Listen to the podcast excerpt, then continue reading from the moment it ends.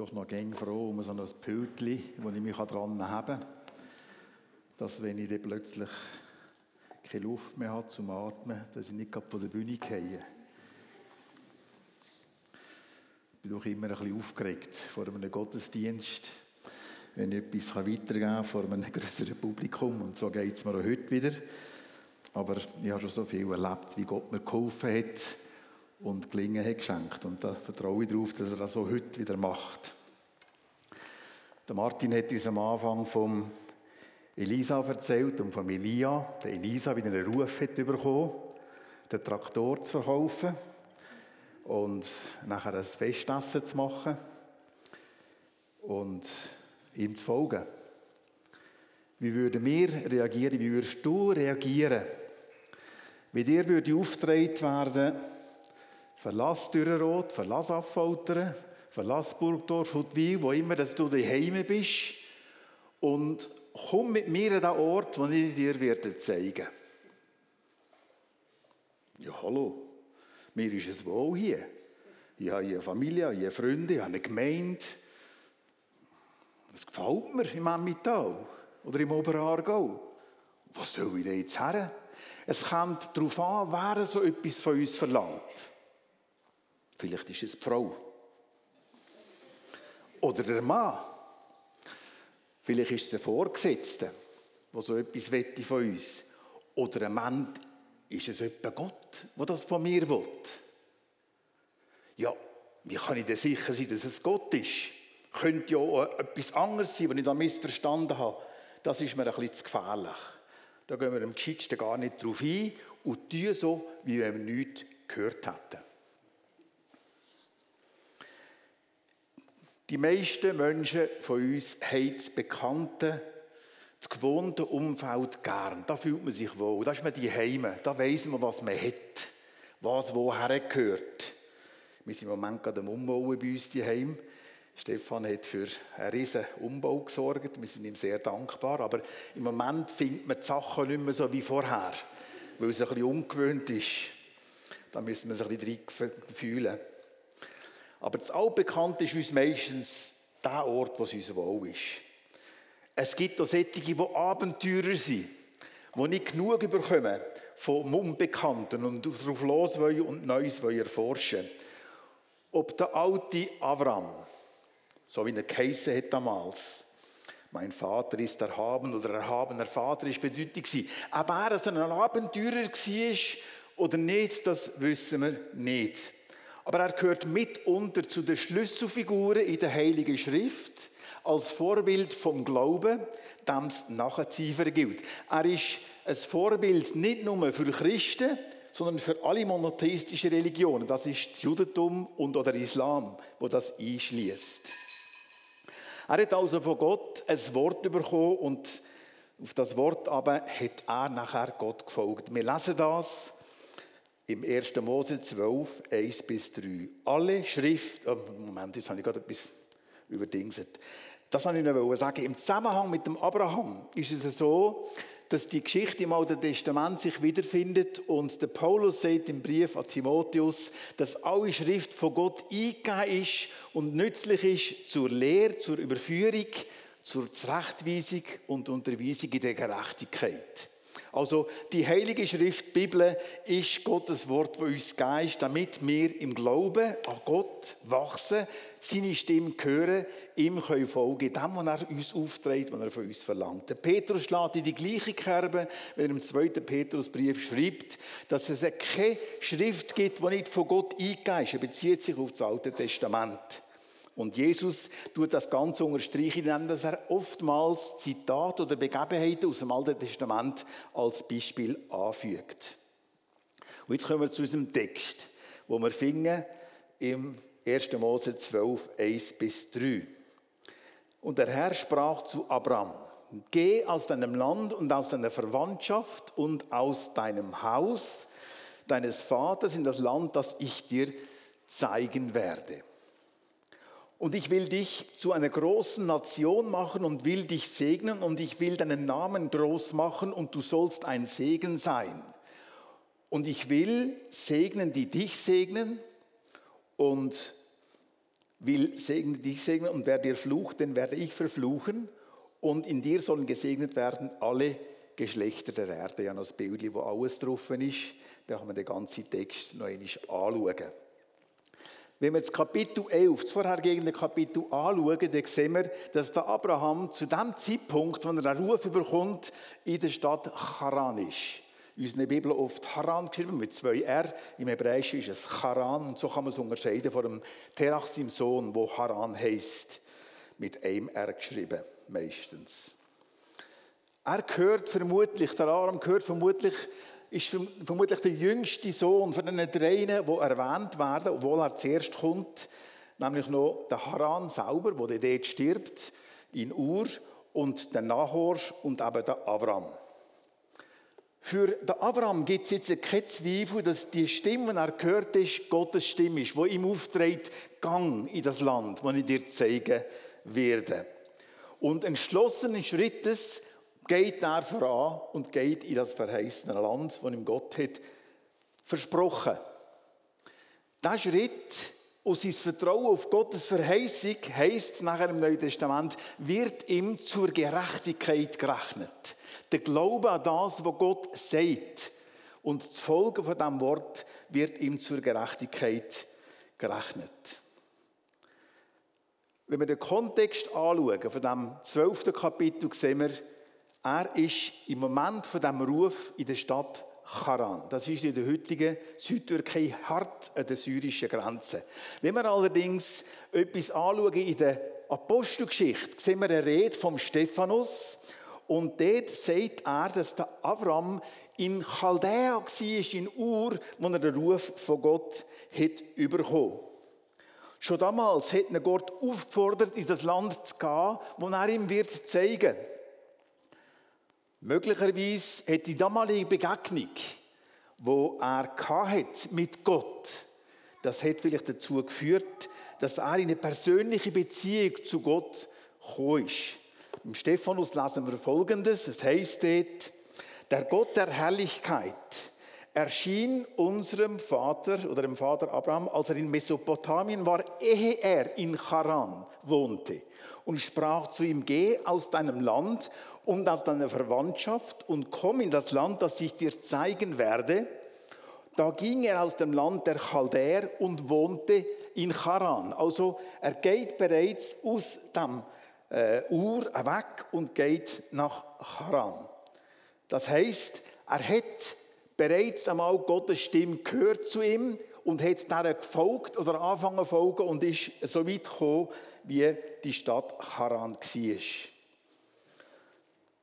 Wir könnten so einen Ablauf folgern aus der Aussage, wo der Josua macht im Buch Josua, dass der Abraham, bevor er den Ruf von Gott hat bekommen, im Kapitel 12, noch eben ein Götzendiener war. Es heisst dort, und Josua sprach zu dem ganzen Volk, so spricht der Herr, der Gott Israels, jenseits des Stroms, das ist der Euphrat, haben eure Väter vor Zeiten gewohnt, und zwar Terach, der Vater Abrahams, und der Vater Nahors, und sie dienten anderen Göttern.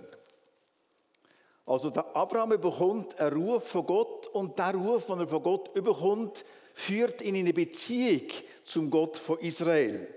Er wendet sich jetzt ab vom Glauben, den er vorher hatte, am Mond, an Sinn, wie es genannt worden ist, und Ur in Chaldea ist damals das Zentrum der Anbetung vom Mondgott, unter anderem Charande später auch. Es gibt verschiedene jüdische Überlieferungen oder Erzählungen, wie zum Beispiel die Apokalypse vom Abraham, wo man über seine Geburt kann lesen wie er zum Glauben gekommen ist an Gott und später auch seine Zukunft beschrieben wird. Ein Buch, das etwa 70 nach Christus entstanden ist, wahrscheinlich in essenischen Reisen.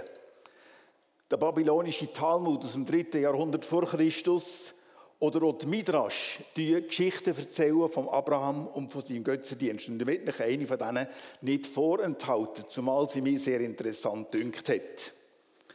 Es heißt ja, das übersetzt, Terach war Anfertiger, der Abraham, Abraham sein Vater, von Götzenbildern.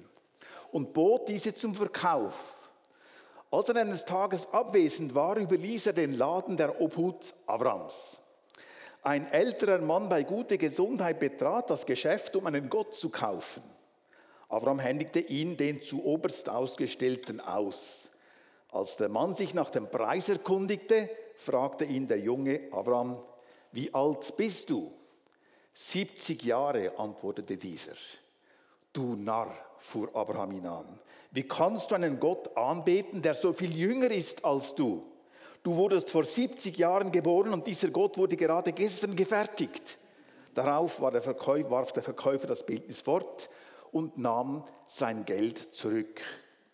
Anschließend ist einer von den weiteren Söhnen vom Terach, der das Ganze beobachtet hat, und sagt zum Vater, und der Abraham wird anschließend eh in eine Ausbildung geschickt, um zu lernen, wie man die Götter tut huldigen, wie man Götter tut ehren. Und eines Tages ist eine Frau dorthin gekommen und hat den Speisopfer vor Götter gelegt. Und wo die Götter das nicht berührt hat, hat er gesagt, sie haben ein Mund und reden nicht, sie haben Augen und sehen nicht, sie haben Ohren und hören nicht, Hand und handeln nicht mögen die Hersteller von diesen werden wie alle die, die auf sie vertrauen. Und nachher hat er die Götzenbilder genommen und zerbrochen, heisst es in dieser Geschichte. Auf das aber hat man ihn zum König Nimrod gebracht. Nimrod ist ebenfalls im ersten Buch Mose, im zehnten Kapitel erwähnt, ist der König von Shinar, von der Region, wo Abraham gelebt hat. Und er hat sich selber als Gott gefühlt und hat Rechenschaft von dem jungen Mann, der die Götter zerbrochen hat.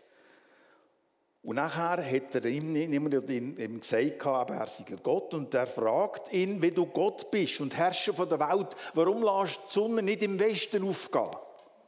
Und wenn du ein Gott bist und bestimmen kannst alles zusammen, dann kannst du mir jetzt so sagen, was in meinen Gedanken in meinem Herzen sind. Und er sagt ihm weiterhin, du bist ein Sterblicher, und du hast einen Vater, der Kusch hat geheissen, und dein Vater ist gestorben, du hast es nicht können verhindern und du selber wirst sterben und wirst es nicht können verhindern. Auf das aber fordert der Nimrod ihn auf, das Feuer anzubeten. Und er sagt, ja, warum nicht das Wasser, das das Feuer auslösen kann? Dann sagt er, gut, dann bet das Wasser an. Und er sagt auf das aber, ja, warum nicht die Wolken, die das Wasser aufsaugen können? Dann sagt er, ja, dann bet äh, die Wolken an.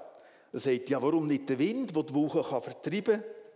Und am Schluss sagt er dann nachher, gut, bett den Wind an. Und Abraham sagt, ich kann mich vor dem Wind verstecken in einem Haus und kann mich schützen davon. Der bett mich an, sagt der Nimrod, und hat ihn anschließend genommen und ins Feuer werfen aber Gott ist anschließend zu ihm gekommen und hat noch eine wundersame Art und Weise geredet und gesagt, ich bin der Herr, der dich aus dem Feuer der Chaldär befreit hat. Eine Geschichte aus dem Midrash. Jüdische Überlieferung. Jüdische Fabel auch. Und interessant für mich ist, zumal ich lange Jahre in der Türkei gelebt habe, dass der Koran vor allem Altes Testament, Neues Testament und jüdische Überlieferungen und Geschichten hat genommen, um eben den Koran zu bilden. Da gibt es die Geschichte aus Urfa, im Süden von der Türkei, ebenfalls nach von Haran oder Haran nach der Grenze zu Syrien. Da sehen wir das Seli. Es ist ein Wallfahrtsort, wo Muslimen hergehen, um dort ihre Gebet zu verrichten. Ähnlich wie Mekka, ein Ort, wo man sich besondere Segnungen von Gott, von Allah erwartet. Und im zweiten Bild sieht man im Hintergrund zwei Türme. Das heisst, es wird beschrieben, wie man dort hergeht. Von dort aus hat der König Nimrod mit einem grossen Katapult den Abraham abspicken ins Feuer und unter, wo das Wasser ist, ist ein grosses Feuer angerichtet gewesen. Aber Gott hat, oder Allah hat das Wasser geschickt, hat das Feuer ausgelöscht und hat aus diesen Holzschit, die man hat gemacht um das Feuer zu richten, Fische werden. Und die schwimmen jetzt noch dort an diesem Ort umeinander. Das als unterhaltsame Geschichte im Zusammenhang mit der Begebenheit, wo über Abraham erzählt wird. Und Josua sagt, er sei tatsächlich einmal Götzenanbeter gewesen. Ich vermute, dass der erste Ruf, von er hat empfangen hat, dazu geführt, dass er in eine Beziehung ist gekommen zu Gott und möglicherweise so andere Familienangehörige von ihm sich nachher Jahwe oder eben El, Gott El, El Chai, El Roy, haben zugewendet. oder noch ein weiteres Bild, das ich noch zeigen wollte. Es gibt einen weiteren Ort ganz nach von dem Urfa, wo der See ist, wo die Fische drin sind. Der heißt Göbekli-Tepe und ist erst vor wenigen Jahren, etwa 20 Jahren, entdeckt worden. Und es ist ein Kultzentrum das auf 9600 vor Christus zurückdatiert werden kann. Und es gibt Leute, auch Theologen, die annehmen, dass Urfa, das Ur, ist, wo in der Bibel erwähnt wird. Und Göbekli Tepe war aber ganz nach dabei gewesen und das probiert man in Zusammenhang mit dem Abraham zu bringen. Zumal die Stadt Haran nur ein bisschen südlicher, 45 Kilometer genau genommen, südöstlich von dem Urfa liegen. Aber es gibt mehr die glauben, dass das Ur tatsächlich in Mesopotamien, im südlichen Mesopotamien, am Unterlauf vom Euphrat zu suchen ist, wo es eigentlich in der klassischen Art und Weise meistens so bestimmt wird. Wie gesagt, wir haben keine lückenlose Geschichte oder keinen Ablauf von Abraham seiner Familiengeschichte, aber folgendes Szenario könnte man zusammenstellen. Die Familie macht sich nach dem Tod von Terach, Sohn Haran, auf um in Ur, um von Ur ins fruchtbare Kanaan zu ziehen. Ob schon der Abraham gerufen wird, scheint der Terach als Familienvater, als Familienoberhaupt noch die Führung inne zu haben. Und er kommt mit dem Haran, seinem Sohn Lot, und mit dem Abraham und seiner Frau Sarai, Kapitel 11, 11 31 steht das. Und später findet sich auch noch Terach sein dritter Sohn, der Nahor, und Milka, eine Tochter und damit eine Schwester vom Lot in Charan wieder. Die Milka ist nicht zu verwechseln mit unserer Schocki, die vor 50 Jahren gegründet worden ist von der Süschar. Das kommt nämlich aus dem Wort Milch und Kakao, Milka. Aber die Milka hier, die wird abgeleitet vom Wort für König. Also mit anderen Worten könnte man sagen Königin.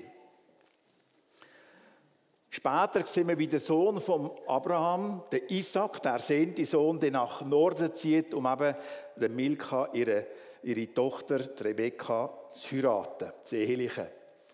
Die Stadt Charan ist einer wichtigen Landesverbindung, einer wichtigen Straße gegründet und liegt zwischen den Flüssen Tigris und Euphrat.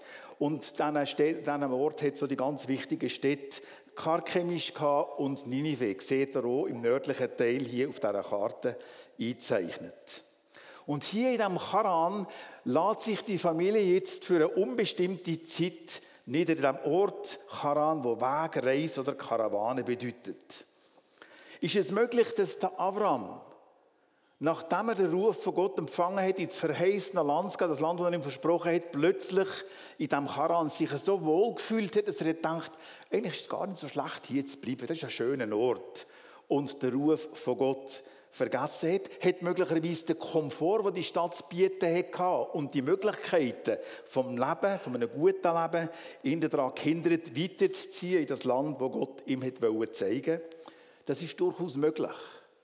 Wir alle sind Menschen und wir alle wissen, dass da und dort Tendenzen da sind in unserem Leben, die uns zur Bequemlichkeit anleiten, statt zu einem beschwerlichen Weg, wo ins Unbekannte geht. Die vorher erwähnte Rede vom Stephanus könnte als Begründung für die Annahme herbeizogen werden. Zumal er ja ein zweites Mal gerufen wurde, und zwar, als er in der Stadt Charam war. Mit stolzen 75 Jahren hat Abraham letztendlich Gott gehorcht und ist weitergezogen Richtung Süden und hat die Reise ins Ungewisse fortgesetzt. In der Ort, wo im Land ist verheißen war, Nachkommen und Sagen für ihn und für alle Sippen der ganzen Welt. Wir kennen Geschichte. Der Abraham der bisher keinen einzigen Altar für Gott gebaut hat, fängt an, Altare zu bauen. Der erste entsteht in Sichem. Der zweite, nur ein bisschen später, in Bethel Ai, ein bisschen südlicher. Und der folgt noch ein dritter in Mamre, das ist in der Nähe von Hebron. Erst, wenn er aufgrund von einer Hungersnot nach Ägypten zieht und sich in Ägypten niederlässt, ist von keinem weiteren Altar, mit dem er Gott ehren mit Rede in der Begebenheit. Dort, in dieser Hungersnotzeit, dort in Ägypten, sehen wir auch Schwächen, die Abraham hatte in seinem Leben. Schwächen, wo die Bibel schonungslos von ihren Glaubenshelden berichten. Und es sind ganz im Besonderen die Sachen, die mich persönlich immer wieder ermutigen und stärken, weil ich sehe, mit was für Material das Gott geschaffen hat. Nicht vollkommene Leute. Leute, die mit Schwachheit ausgerüstet sind wie du und ich. Und trotzdem wird er sie brauchen für seine Zwecke, für seine Ziele, um eben Frucht zu bringen. Es wird berichtet, wie er gelogen hat, zweimal, im Grund, aufgrund von seiner Frau. Er hat in die geleitet, der Pharao. Oder wir lesen auch von der Hagar, wo ist schwanger wurde statt Sarai. Er hat einfach gedacht, er müsse Gott vielleicht ein bisschen nachhelfen, dass er seine Verheißung erfüllen kann und hätte einen anderen Weg gewählt, wo Gott nicht gemeint hat. Und das ist ja dann nicht gut rausgekommen eigentlich. Staunend lesen wir aber auch in diesen Berichten von Genesis, wie er mutige Schritte hat gemacht im Glauben. Zum Beispiel, wo er als kleine Gruppe mit seinen Helfern, seinen Knechten zusammen gegen einen, Verbund, einen Verbund von Stadtstaaten gezogen ist im Krieg und obsiegt hat. Oder wir lesen den gewaltigen, eindrücklichen Ort von Moria, wo er seinen Sohn, den verheißenen Sohn, Gott bereit ist, zurückzugeben quasi. Und dort baut er eben wiederum einen Altar. Übrigens, das Moria wird in der Chronik als identisch mit Jerusalem angegeben. Unglaublicher Mann. Darum ist er auch als Vorbild für die Glaubenden weltweit eigentlich angeschaut, oder monotheistischen Religionen. Und weil er eben noch Schwachheiten hatte, ist er auch uns eine Trostquelle und eine Ermunterung, eine Herausforderung schlechthin. Und die Bibel ist ja voll von solchen Geschichten. Überall sehen wir Männer und Frauen, die auf Gottes Rede hin antworten, im Glauben einen Schritt machen und Gott führt sie nachher und braucht sie als seine Werkzeuge. Es heißt im Hebräer 11, Vers 6, ohne Glauben ist es unmöglich, Gott zu gefallen. Denn wer zu Gott kommen will, muss glauben, dass er sei und denen, die ihn suchen, ein Vergelter sein werde. Also Gott fordert von dir und von mir das Vertrauen, Glauben. Und das ist nicht auf das Sichtbare, sondern auf seine unsichtbare Verheißung, auf sein Versprechen, das er uns gegeben hat.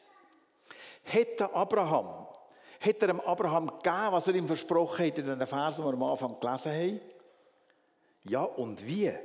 Er hat ihm das gegeben. Vielleicht nicht ganz alles zu seinen Lebzeiten. Einiges ist passiert, nachdem Abraham bereits nicht mehr unter den Lebenden war. Wir haben gehört von Elisa vorher und von Elia. Der Elisa hat ebenfalls Gott gefolgt oder dem Ruf gefolgt von Elia und ist ihm nachgegangen. Wir sehen unterschiedlichste Begebenheiten in der Heiligen Schrift, größere und kleinere, wo Menschen im Glauben auf Gottes Rede geantwortet haben. Zum Beispiel die Fischer, die ganze Nacht lang gefischt haben und nichts gefangen. Und dann sagt Jesus am haulichten Tag, und jetzt werft euch jetzt nochmal aus. Und die erfahrenen Fischer sagen, es ist doch vergeblich aber auf dieses Wort hin wollen wir es wagen. Oder auch später der Paulus und die anderen Apostel, wo Gott gefolgt haben. Sein Reden haben ernst genommen, auf sein Reden haben geantwortet. Wie rettet Gott zu ihm? Wie kann man die Stimme von Gott mit anderen, von anderen Stimmen unterscheiden. Innere Stimmen, äußere Stimmen, die auf einem eindringen von allen Seiten. Ich glaube, dass in dieser Begebenheit hier Gott akustisch geredet hat zum Abraham. Also das nehme ich einfach an. Ich bin im Moment im dritten Buch Moses am Lesen und dort heißt es immer wieder, und Gott sprach zu Abraham, äh, zu Moses und sagte. So ist einfach so eine Formel, die ständig wiederholt wird. Oder beim Adam und der Eva im Garten ist Gott mitten unterwegs gewesen. Gottes Geist ist mitten umspaziert. Sie haben ihn nicht gesehen, aber er ist da gewesen, hat mit ihnen geredet, hat sich mit ihnen unterhalten. Und so unterhalten wir ja uns auch jeden Tag. Haben Sie nicht den Luther einmal gefragt? In diesem Zusammenhang. Und er redet ja täglich mit Gott. Also wir können mit Gott reden und er redet auch zu uns. Es kann sein, dass er eine innere Stimme an uns lässt ergehen. Eine Stimme, wo wir einfach plötzlich merken, das ist Gottes Stimme. Das ist Gott, wo am Reden ist. Meistens wird es dann nicht mehr so wohl, ist es dann nicht mehr so wohl, weil manchmal verlangt er Sachen von uns, die uns nicht so ganz in den Rahmen passen. Wir lesen im Hebräer 1, 1, jetzt bin ich noch ein bisschen weit gegangen, nein, im Zusammenhang mit Gott, mit, mit seinem Reden. Es heißt im 2. Mose 4, 11, da fragt er Moses, Wer hat dem Mensch den Mund gemacht im Zusammenhang mit dem mutigen Reden von Moses? Und ich drehe das aufgrund vom Psalm 94, 9 ein bisschen um. Dort heißt, der das Ohr gepflanzt hat, sollte der nicht hören. Oder der das Auge gemacht hat, sollte der nicht sehen. Und so kann man aufgrund vom 2. Mose 4,11 sagen, sollte der den Mund gemacht hat, nicht auch reden. Das ist eine Folgerung, die ich mir erlaubt habe zu machen, aufgrund von diesen Aussagen. Also Gott redet, er redet auf vielerlei Art und Weise, sagt Hebräer 1,1. Auf vielfältige und vielerlei Arten hat er ehemals zu den Vätern geredet durch die Propheten. Es gibt in diesen vielerlei Arten, vielfältigen Arten, alle unterschiedliche Sachen, die ich hier aufgeführt habe, eben die direkte Rede, die wir erwähnt haben. Es kann Träume geben, dass Gott durch einen Traum redet. Am Paulus ist er im Traum erschienen und hat ihn übergerufen nach Mazedonien. Durch einen mazedonischen Mann. Eine Vision. Etwas ganz Ähnliches wie ein Traum. Aber wo man mehr, nicht im Schlaf, sondern wo man täglich, wo man kann leben, einfach im Alltag. Eine Vision, die er schenkt. Ein Schriftstück.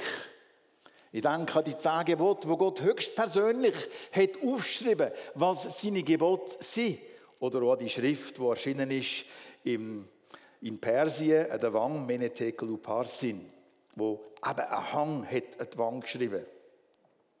Engel werden als Gottes Boten bezeichnet, die ebenfalls Gottes Botschaft, Gottes Auftrag können übermitteln Im Psalm 19 heißt es, Gott redet jeden Tag durch die Schöpfung, durch das, was er gemacht hat, redet er zu uns und wir können seine gewaltige Stimme darin erkennen.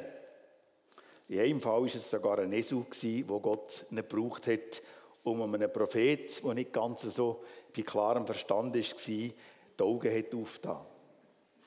Am Ende heisst es, hat er geredet zu uns durch den Sohn. Jesus wird als Wort Gottes bezeichnet. Gott kommt in unsere, um in unsere Sphären hinein. Er wird Mann, Fleisch und Blut, so wie wir sind. Und er zeigt uns, wer Gott ist. Niemand hat Gott je gesehen, aber Jesus gibt uns Auskunft über ihn. Er ist das Wort von Gott an uns. Das Wort von Jesus, seine Taten sind das Wort von Gott an uns. An der Pfingst ist es der Heilige Geist, der kommt, um die Gläubigen auszurüsten und ihnen Gottes Wort oder Gottes Willen zu offenbaren und zu zeigen.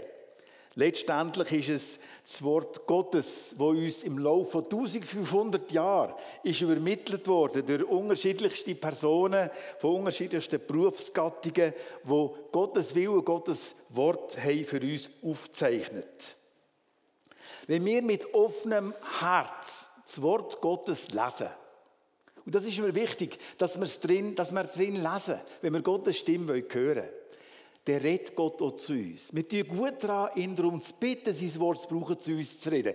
Es kann eine Predigt sein, es kann ein Hauskreis sein, eine Zelle sein, irgendeine Zusammenkunft sein, wo Gott benutzt, um zu uns zu reden. Aber wenn wir das wollen und aufrichtigen Herzens sind, wird er zu uns reden.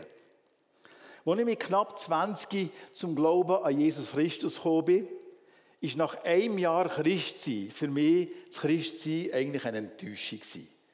Ich gedacht, wenn das alles ist, was das christliche Leben zu bieten hat, dann habe ich zu viel aufgegeben von meinem alten, aber gottlosen Leben. Ich habe gemerkt, dass ich als Christ nicht immer auf der Wolke 7 schwebe und immer alles gut ist und immer glücklich ist, sondern dass es so sehr, sehr schwere Momente im Leben Außerdem habe ich bemerkt, dass Gott auch gewisse Sachen von mir fordert, die ich nicht einfach so freiwillig hergegeben habe. Ich gewisse Sachen einfach Gott gegeben, weil ich wusste, das ist sündig und ist verkehrt. Aber es hat Sachen gegeben, die mir teuer und lieb waren. Und dazu hat auch das Fahrzeug gehört. Ein Motorrad, ein bisschen verdrängt, ein bisschen verwaschen unterdessen, nicht mehr so ganz da in der Erinnerung, aber einmal in seiner Herrlichkeit vor mir stehend, hat es mich immer wieder betört. Und ich hatte es gerne, wenn Leute ihren Blick über uns schweifen über mit Töff und mich. Ganz im Sommer hat es mir gefallen, wie das junge Frauen gemacht haben und geschaut haben, staunend, wie wir da dahergekommen sind miteinander. Und plötzlich habe ich gemerkt, durch das Bibellesen, durch das Hören auf Predigten, durch das innere Reden von Gott, dass er das Fahrzeug von mir will. Ich dachte, das kann ja nicht sein. Das kann er jetzt ganz sicher nicht wollen. Aber er hat nicht nachgelassen, mir zu zeigen, dass er das Fahrzeug von mir will. Und das heisst, hat geheissen für mich, dass ich es zum Verkauf ausschreibe. Ich habe es ausgeschrieben, zu günstigen Bedingungen, das ist meine Ansicht. Und es ist nicht verkauft worden. Ich habe es nachher nochmal ausgeschrieben.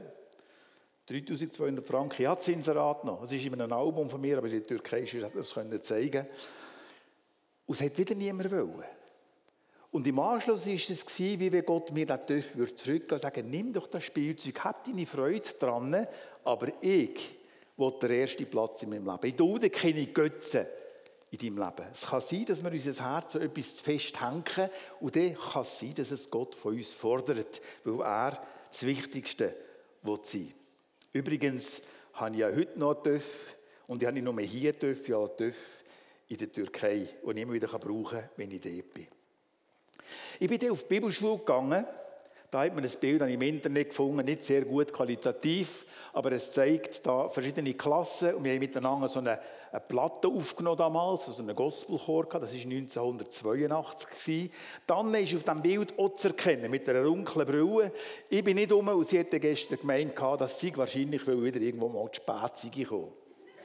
Ich wollte mich nicht äußern dazu. Aber der Grund, warum ich auf die Bibelschule gegangen bin, ist eigentlich ein falsches Motiv es war Stolz. Ich wollte antworten auf Fragen, die Leute mir stellen über den Glauben. Weil ich vom Glauben geredet Aber ich konnte nicht antworten. Und ich wollte antworten. Und darum bin ich eigentlich auf die Bibelschule gegangen. Und mein Ziel war, drei Jahre lang die Bibel besser kennenzulernen, fähig sein, Antworten zu geben und nachher wieder zurück in den Beruf und möglichst wenig arbeiten und viel reisen. Also das war so ein bisschen meine Lebensphilosophie. Und weil ich vorher eine Reise gemacht mit dem TÜV durch die Türkei, hatte ich einen Bezug zu diesem Land. Und während dieser Bibelschulklasse in diesen drei Jahren habe ich immer wieder gehört, wie wenig Leute dass es in diesem Land heute gibt oder damals geht, die von Christus geredet haben. Ein Land, das noch 1923 oder bis kurz vor 1923 etwa 35 bis 40 Prozent christlich war. Armenier, Assyrer, Griechen. Nachher ist es zum Völkeraustausch gekommen. Nachher ist es zu einem Gemetzel gekommen, Armenier sind vertrieben worden und so weiter. Und da hat es ganz wenig Christen noch gegeben. Und immer wenn ich das gehört habe, George Werber ist zum Beispiel gekommen und andere Leute, die uns haben Vortrag gehalten haben, hat mich das in meinem Herz berührt und bewegt. Und ich habe gemerkt, das ist Gott, der redet. Ich habe keine Stimme gehört, wie der Abraham. Ich habe nicht eine Vision gehabt. Ich habe einfach gehört, Informationen bekommen, das hat mich in meinem Inneren dermaßen bewegt, dass ich letztendlich gesagt habe, Herr, wenn du das willst, dann will ich bereit sein, auf den Ruf von dir zu antworten und in das Land zu gehen. Ich war sehr glücklich, dass mir Gott die Frau mit der dunklen Brille an meine Seite hat gegeben und dass die Anne mit mir gekommen ist und wir in diesem Land haben so manches Jahr leben können. Ich will noch einmal aufmerksam machen auf das Büchlein. Ich preise das an, weil das Geld, das da reinkommt, das geht vollumfänglich an die Gemeinde Santalia. Da ist die Geschichte beschrieben, wer ein bisschen mehr wissen darüber und auch noch verschiedenste Lebensberichte von Mann und Frauen, wie sie zum Glauben sich an Jesus.